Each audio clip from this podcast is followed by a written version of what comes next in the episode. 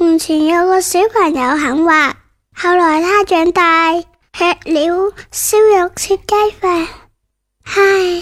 很嗨。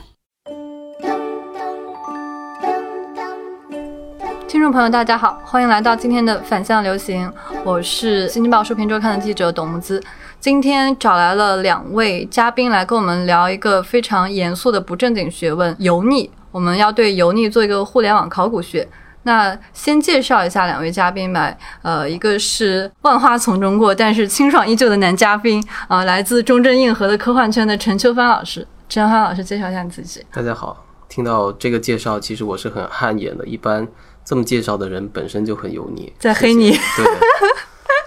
嗯，好，不要记恨我。还有一位是于雅琴，她是我们《新京报书评周刊》的记者。雅琴，介绍一下自己吧。嗨，大家好。呃，那我补充一下，她是混迹电影还有独立纪录片这个圈子多年的西北女子，然后同时也是一位男人专家。我只是一个懵懂的文化记者，希望听了这个介绍之后，大家不要觉得我很油腻。那我就说一下为什么我们要聊油腻这个话题吧。其实。油腻最初兴起的时候，大家很热衷讨论的时候是二零一七年。比如说一七年最早的时候，就是冯唐老师写的那个什么如何做一个不油腻的中年男人。其实大家都觉得他才是最油腻的那位，然后总是做很多下半身书写，已经有过这么一波热潮了。然后最近因为黄黄晓明老师参加了《中餐厅》这么一个综艺节目，然后在里面有一些语出惊人的金句吧。在名学的考证当中，大家又掀起了一波对于油腻的关注。其实这几年有很多流量小生被视为非常英俊，然后他们也越来越有了一个油腻的形象，就有很多差评。其实我们生活中接触的人也会给我们带来油腻感的时候，我不知道当我们有这种感受的时候，其实是在描述怎样一种形象或者怎样一种气质。这种感觉我觉得很小的时候就有，就是尤其是我不知道你们有没有跟长辈一起去过一些饭局，然后他们在觥筹交错的时候说的那些话，比如说什么张哥、王哥、李姐，来再喝一杯，你。这个我觉得最早的时候就是我感觉到这个是很油腻，但是当然我那个时候没有这个词，呃，年幼的我也不知道大人之间发生了什么，只觉得非常的不适，因为他和我那个读书的圈子很不一样。但是后来有了油腻这个词，我觉得精准的就形容了这帮嗯我的长辈们的状态。其实更油腻的还有吃着吃着，然后突然旁边一个长辈说：“哎，你给各位叔叔阿姨唱个歌。”表演个节目，敬个酒，这是特别中国式的一个一个油腻的场景。但我觉得，其实是现实生活中对我来说，我切身感受到的油腻，主要还是针对你的女性身份的。呃，如果是那种，嗯，比如说我父辈的那种酒文化的油腻，我会把它完全当成另一种生态来去欣赏和把玩。嗯，然后其实我最初。呃，理解“油腻”这个词儿，其实是从手串儿这样的一种民间的一种呃口味的考古或者说收藏的爱好开始吧。就是经常看见呃这样的一些呃，一般是以中年男性为主吧，然后主要是把这些手串儿或者各种器具在身体的不同部位进行摩擦，然后形成一种嗯叫做包浆的一种效果吧。对，所以就是这种行为，其实给人一种油腻之感，因为它是跟人体的油脂分泌确实是密切相关的。其实我就在想，油腻的反义词是什么？呃，因为油腻就是很难定义。那我觉得好像跟体面是有点关系，就大家。当你觉得他不是很体面，就是不管是他的身体管理，他是不是有肥胖，或者他的表情管理是不是过于夸张，或者他语言管理是不是没有分寸，就是他总是跟逾越了一个体面的度是好像是有关系的。对，我觉得这个油腻它的反义词其实有很多，比如说清爽也可以是油腻的反义词。那我觉得最直接的一个反义。对对对，但是你比如说有一些朴素啊，或者说。甚至于正直啊，都可以成为是油腻的反义词。甚至我觉得，比如说性冷淡也可以是油腻的反义词。那性冷淡是不太会让人感觉油腻的，因为好像油腻总是有一些性意味在里面。对，因为你想到油腻的时候，你就会想到一些滑滑的、湿湿的东西。我前几天还跟我们同事聊，他说有一些诗人也是蛮风骚的吧，就是这里勾搭一个，那里勾搭一个，他但是他觉得其实不太会给人一种油腻的感觉。然后，但是他又举了两个例子，一个是加缪，一个是那个萨特。他觉得，因为加缪是很帅的嘛，就而且衣品很好，就虽然也很风流或者怎样，大家不会觉得他油腻，但是嗯，萨特就是形象就不太好，然后。加上他的男女关系又比较丰富多彩，我的这个朋友他就会觉得萨特给他一种黏黏糊糊的、令人厌恶的，但是又说不清楚的油腻感。那这个可能不适用于所有人。我在想，能不能通过一些典型的形象来去 进一步理解油腻这个丰富的层次。对，我觉得你刚才说的这有点过分以貌取人了，或者以外在的这种先决条件去判定。我觉得其实很多时候油不油腻，在呃双方的，就是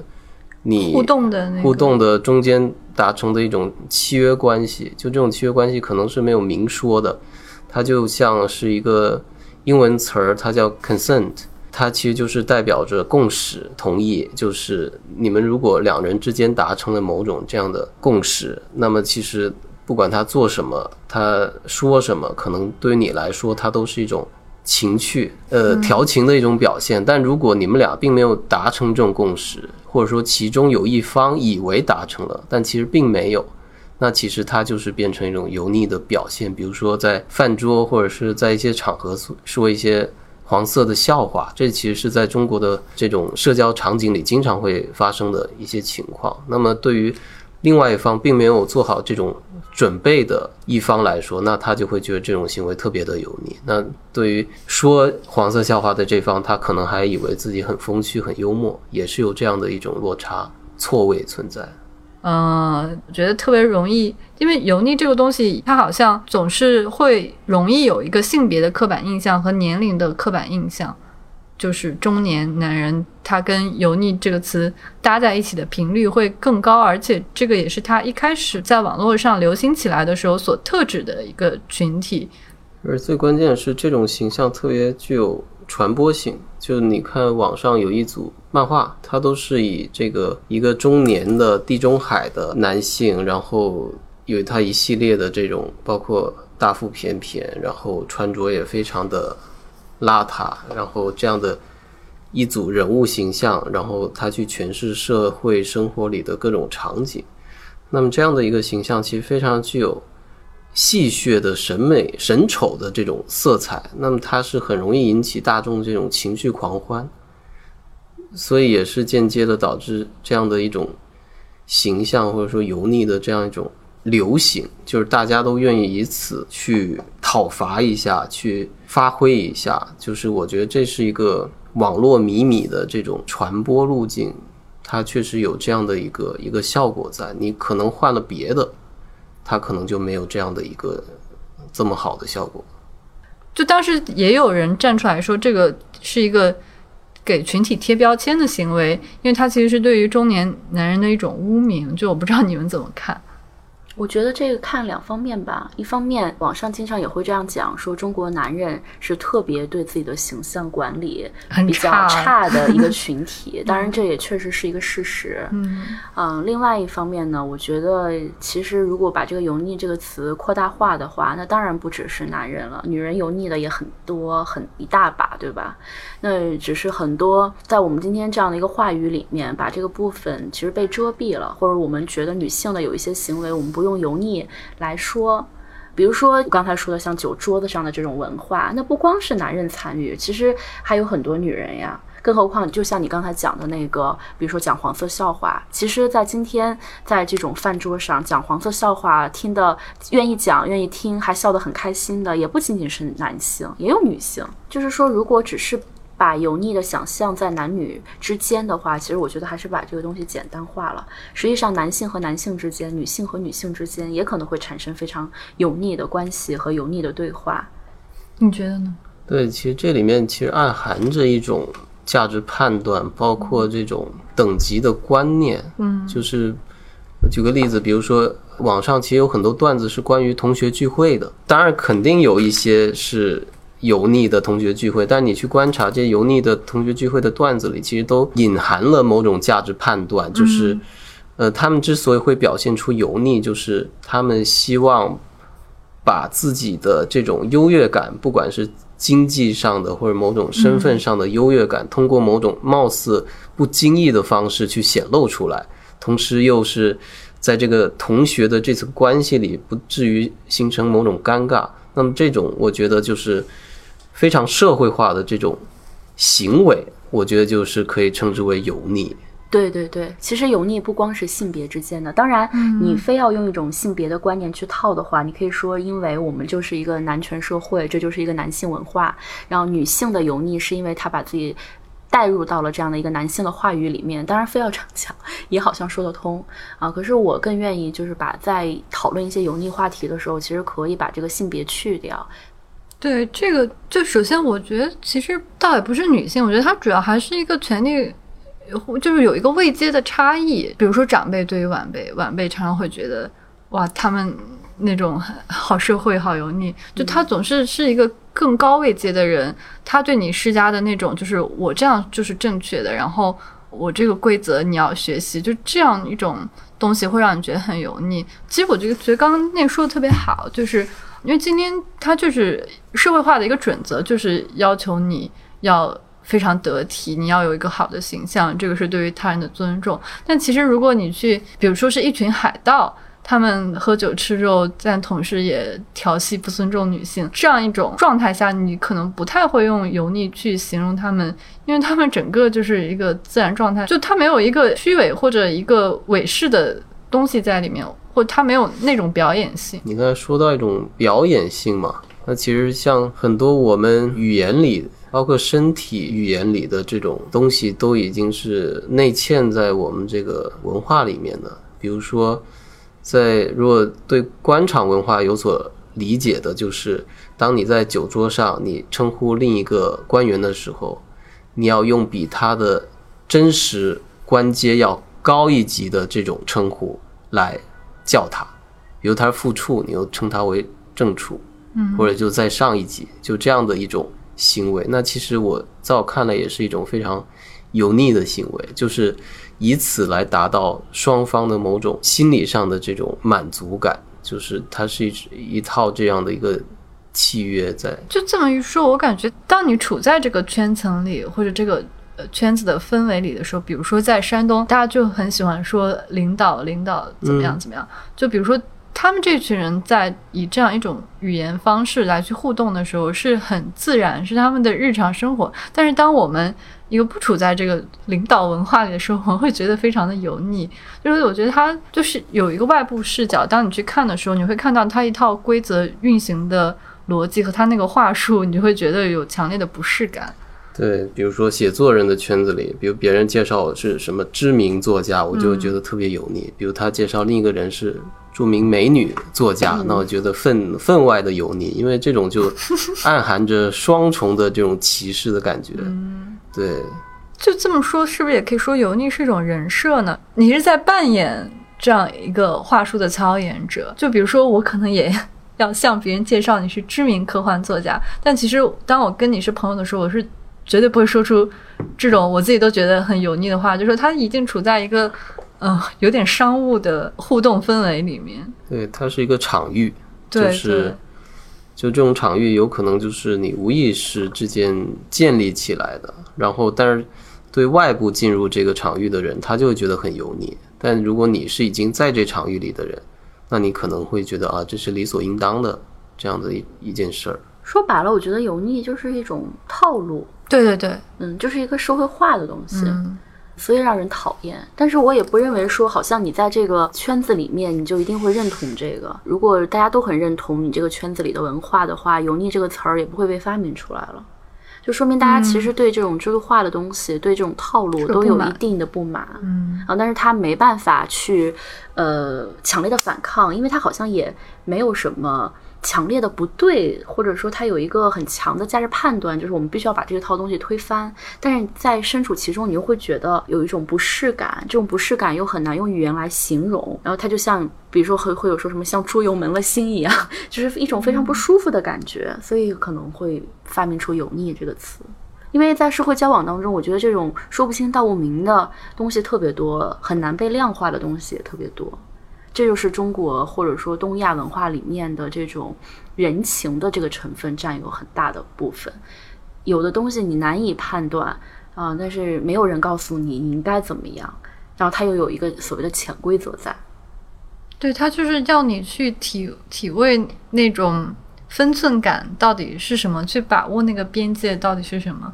但是这个东西又从来不是清晰的，所以当你一旦有过量的或者是有逾越的时候，就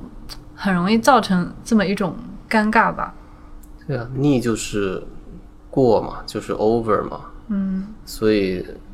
呃，一般油腻的人他是不自知的，因为对于他来说是一种正常的一种心理状态。油腻只是对于外界另一方来说。他给另一方造成了心理上的不适，而且就破坏了这种边界感，所以才会造成油腻。对，而且我觉得，就当你操演那套套路的时候，其实你自己那个比较真实自我的成分也是不展露出来的嘛。或者说，在这个社会化的过程当中，呃，什么叫真实的自我呢？就是看你怎么去界定真实。就是大家在这样的一个集体无意识里面，可能。你已经分不清哪一个是真实的你自己了，你只是大家都这样，你就这样，因为这样可以获得一种安全感。就是你看一些，当然这里面没有歧视了，一些大叔，我觉得他们在这种油腻的呃生活当中过得挺快乐的呀。我觉得还是跟每个人的所处的历史阶段，或者他成长的、受教育的历史阶段有关系。就是在大叔的童年，其实是这种。集体的这种行为，或者说这种集体的这种社交的场景是非常之普遍的，而且就是一套约定俗成的这种社会的体系。那么现在其实很多的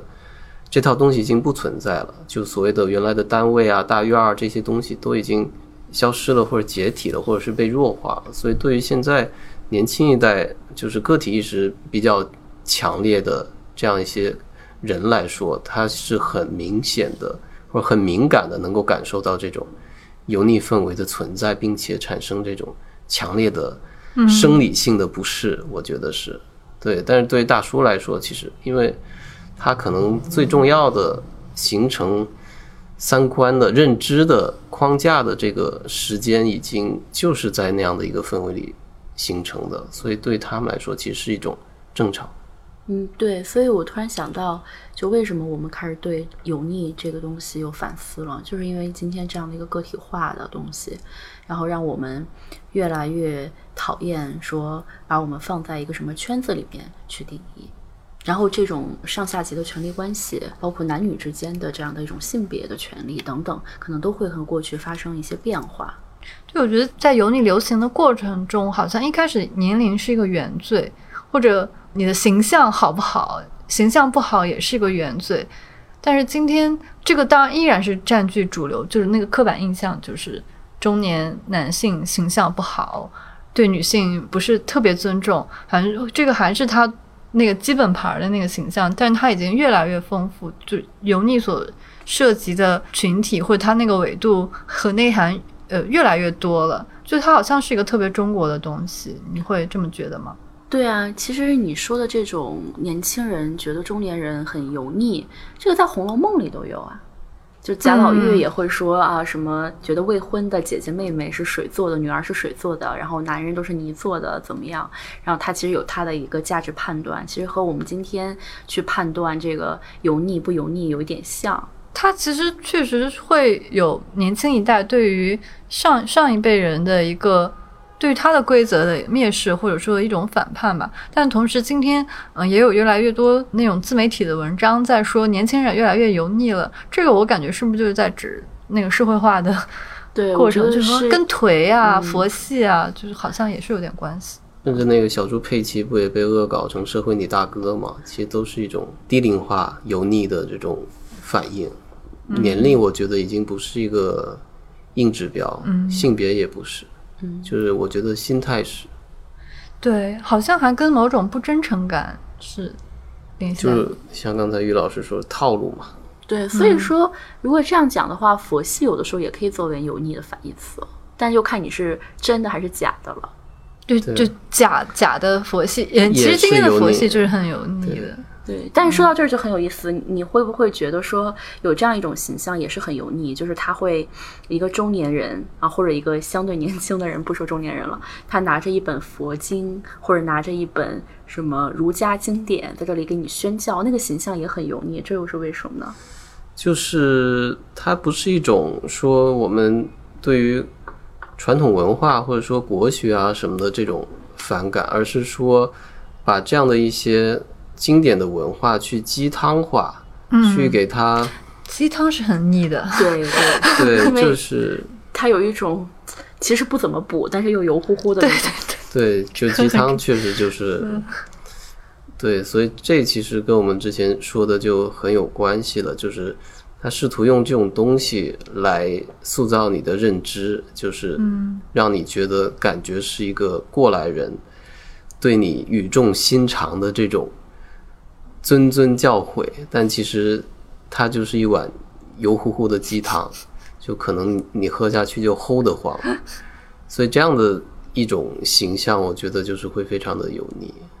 啊，其实我们刚刚一直都在提到油腻会跟那个位阶权力差异会有关，但是这么看起来，其实像影视圈儿这种，是因为有大量的钱存在，然后就是它的权力关系是非常明晰，而且非常赤裸的。但是像文化人的圈子，就是很多感觉是隐秘的、说不清的东西，就很多微妙的东西，然后就反而这些 操作就导致它好像更容易显得油腻，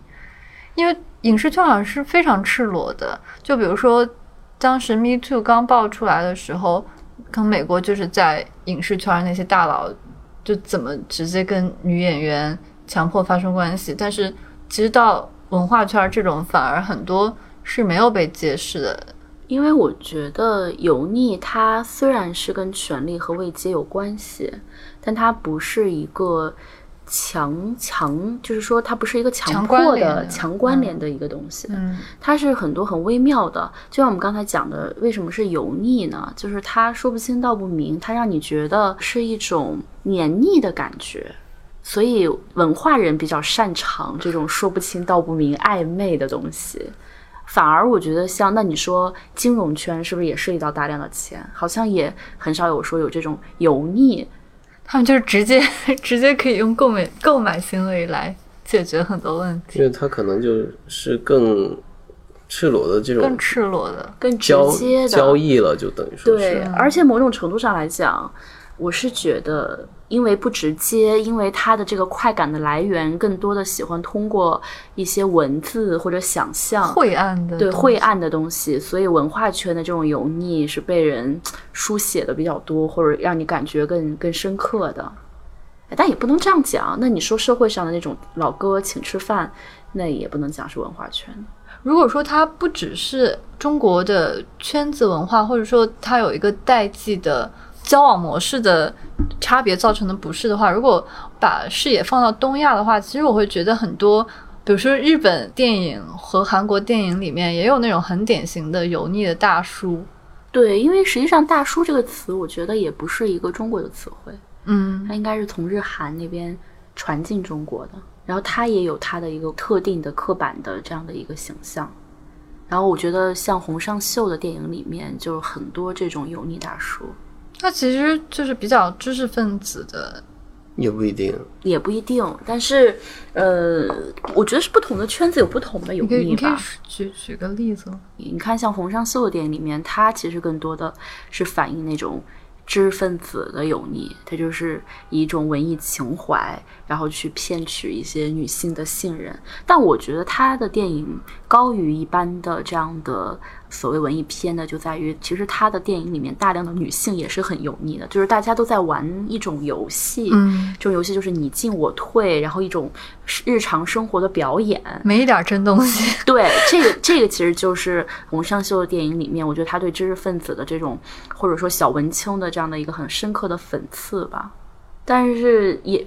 比如说官场有官场的油腻，刚才也讲过了，就是去年那个上一个片子，我不知道你们看过没？就那个《狗十三》，我觉得大家都应该看一下，里面的就是他有两三场那个饭局的戏，我觉得这是深谙中国中年男人的这种饭局文化。然后他也是就是把他那个年轻就是十几岁的女儿带到那个饭局里面，然后呃他的那番对话。啊，就很有意思。比如说里面那个女孩，她我记得她是喜欢那个物理，然后她拿了一本那个霍霍金的《时间简史》在那个饭局上，然后有个叔叔就说不要看这种书啊，看看孔子说什么“逝者如斯夫”，这个才是把时间什么诠释到位了，等等等等。这种东西，我觉得只要在中国生活过的人都特别的有经验。不，你你刚刚说到电影里面的呃这些形象，其实就已经涉及到对油腻的一个美学化的再现了。我觉得近几年好像在国产的影视里，这样的形象还蛮多的。就比如之前《和平饭店》里那主角，对，那就是一个先是很油腻，然后最后转变成一个大忠大义的人，就是他可能需要通过这样的一个转变，来形成某种戏剧张力。嗯，那那这个可能就涉及到，嗯，因为像冯唐老师这么油腻的人都开始说教导大家怎么样成为一个不油腻的人，所以油腻到底是不是一个坏事呢？到底怎么才能不油腻呢？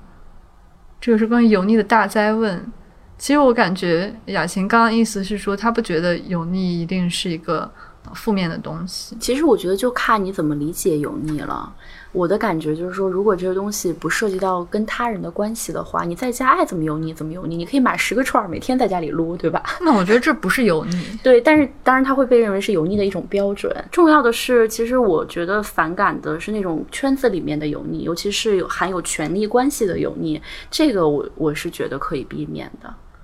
对，其实我觉得任何一个刚刚提到的那些油腻的元素都不足以构成油腻，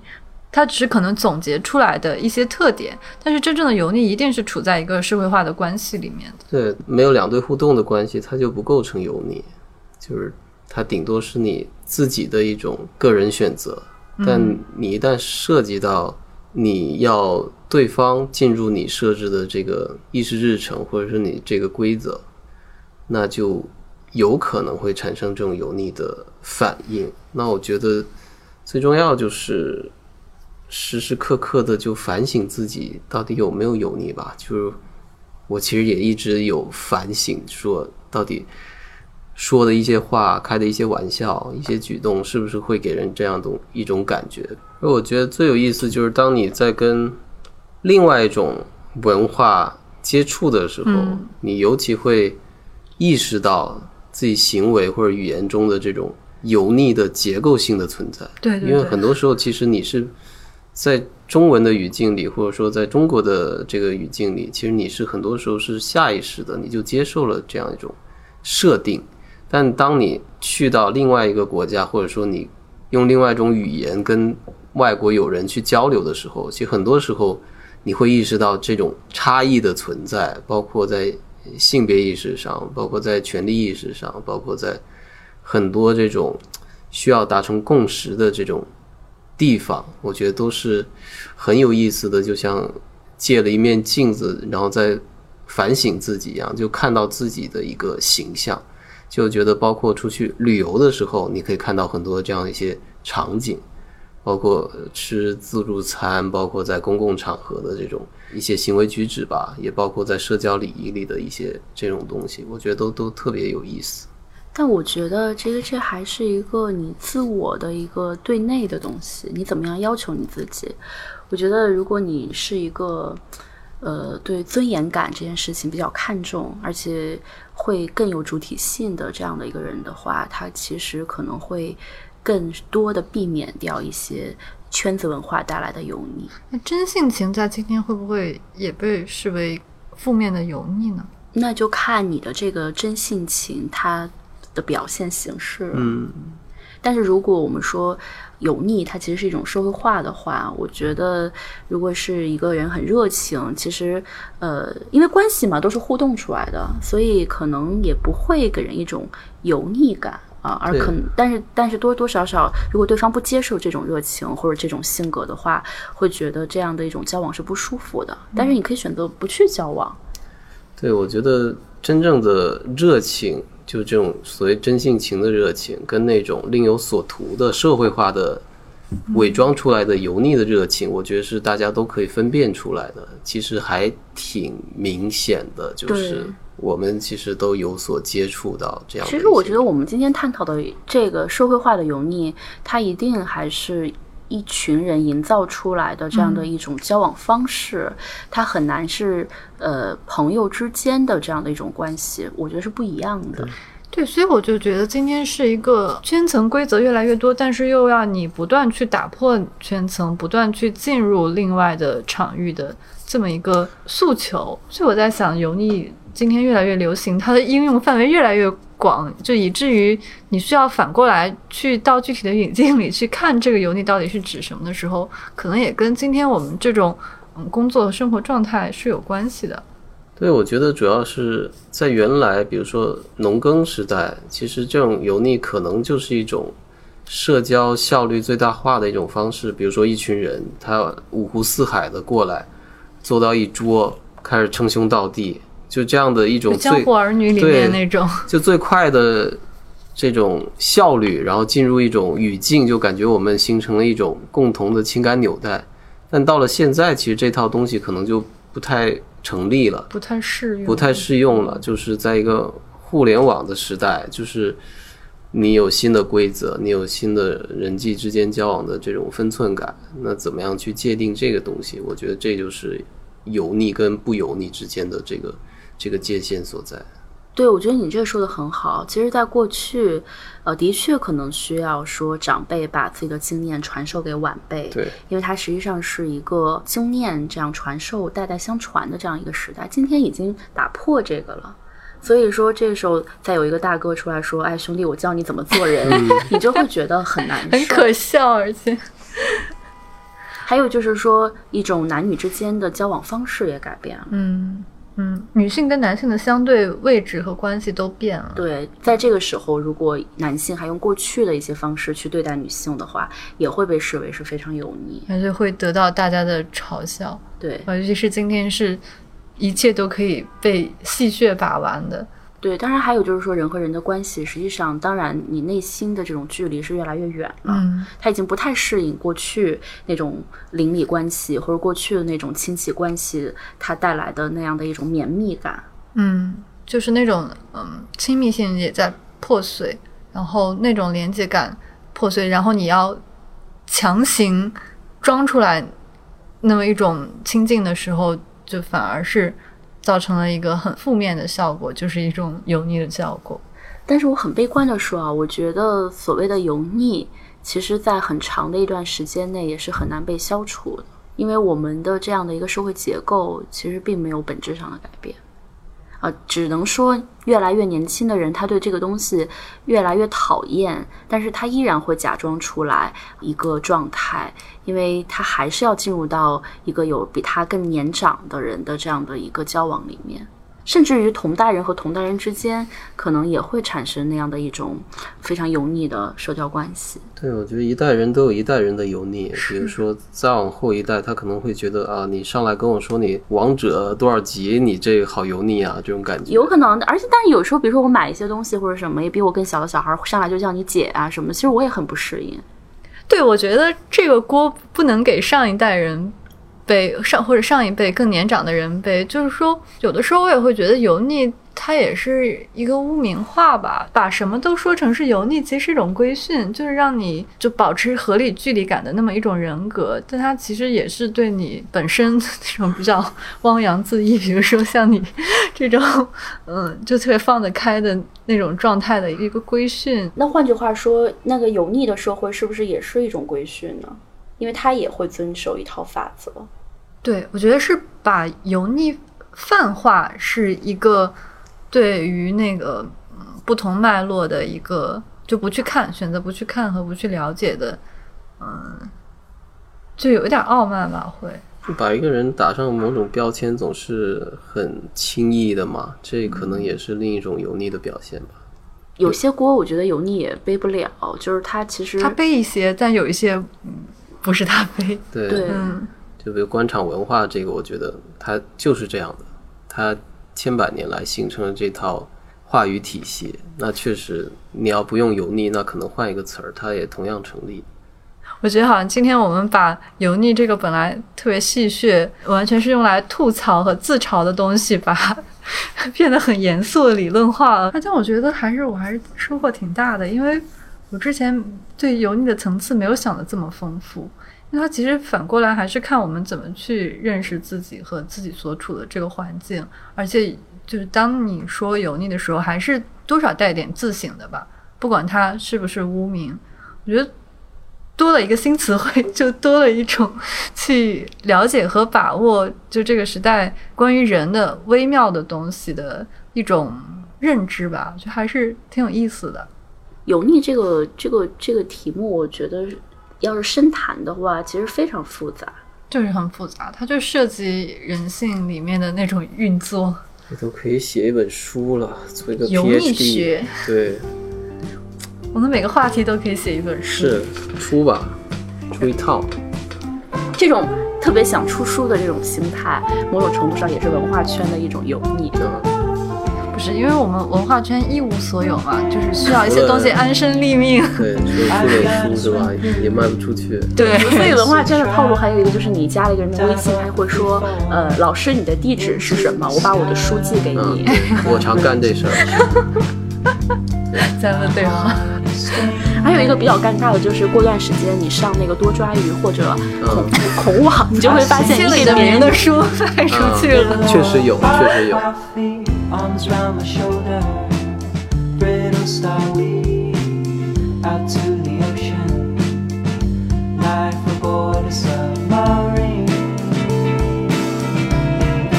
Well, I really like to know you, but I find it hard to go where you are you speak and so long. Taste from the deep end an echo